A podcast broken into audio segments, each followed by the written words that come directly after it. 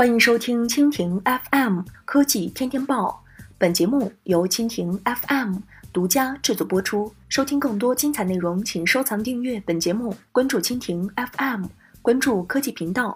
中国科技论文数量首次超美国，全球科技影响力大增。网易科技讯一月二十五号消息，据报道。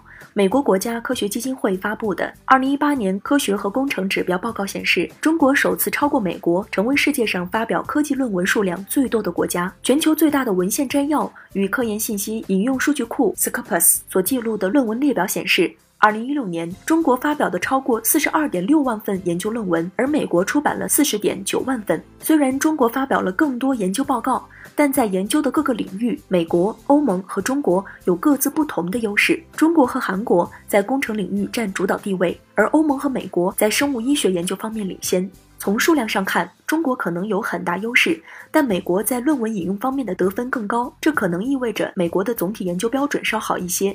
然而，这两个国家都不是论文引用的世界领袖。瑞典和瑞士分别位列第一和第二位。国家科学基金会认为，一个国家在研发上投入的资金，反映了该国致力于发展科学和技术的决心。据称，美国在科技研发方面的支出占全球之首，达到四千九百六十亿美元。中国以四千零八十亿美元位居第二。最重要的是，自两千年以来。中国的科技研发投资以平均每年增长百分之十八的速度快速增加，在同一时间段内，美国的投资平均只增长了百分之四。这些数字说明中国科技研发非常重视，这最终可能转化为更大的全球影响力。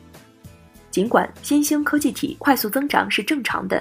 但在国家科学基金会报告的发布会上，中国的增长速度被称为例外。美国国家科学委员会主席、麻省理工学院主管研究的副校长玛利亚·祖贝尔说：“今年的报告表明一种趋势，美国仍然在许多科技研发领域处于领先地位，但这在某些领域，我们的领先优势正在消失，而这些领域对美国非常重要。从基因编辑到人工智能，科学进步都伴随着固有的风险，我们必须站在科学的最前沿，以减轻这些风险。”以上。就是今天的科技天天报，更多精彩内容尽在蜻蜓 FM。